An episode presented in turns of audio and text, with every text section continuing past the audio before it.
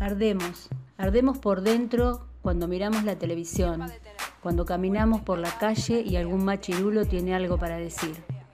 Cuando en el trabajo ya no toleramos los chistes misóginos, homoodiantes, transodiantes.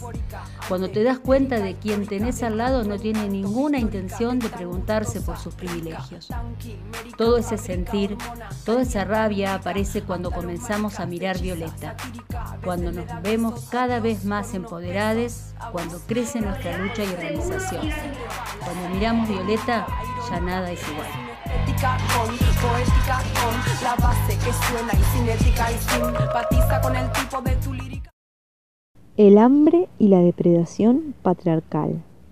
Rompen, pisotean, cortan, matan y así van.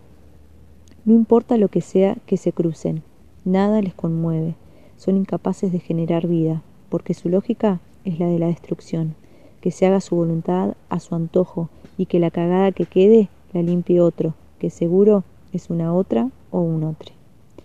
Los lesbo-transfeminismos comunitarios denunciamos y hacemos carne la depredación que sufren los territorios porque la podemos traspolar hacia nuestros cuerpos. Violencia impuesta no solo por los estados, las grandes corporaciones capitalistas, sino además por los machos depredadores. Pedir permiso no entra en sus lógicas, la negativa mucho menos. Buscarán la forma de pasar, de destruir, muchas veces lo logran, otras ya no. El abuso está latente. ¿Cómo no vamos a estar traumados? Decís que no, pero entran igual, te abusan, y una vez que logran su cometido, en los mejores casos se van para no volver, en muchos otros vuelven para seguir extrayendo. Y te ves ahí, completamente dañada, dolorida por los revolcones, ya no siendo la misma, pero tu fuerza vital y tu amor por la vida te impulsan a levantarte, a rebrotar. ¿Qué pueden entender de la importancia de los ciclos?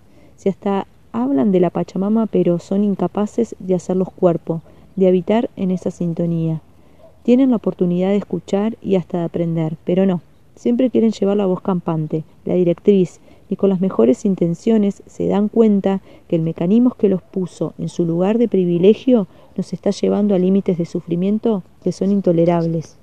Micro y macro machismos. Estamos enquistados. La destrucción es inminente pero nuestra resistencia también lo es.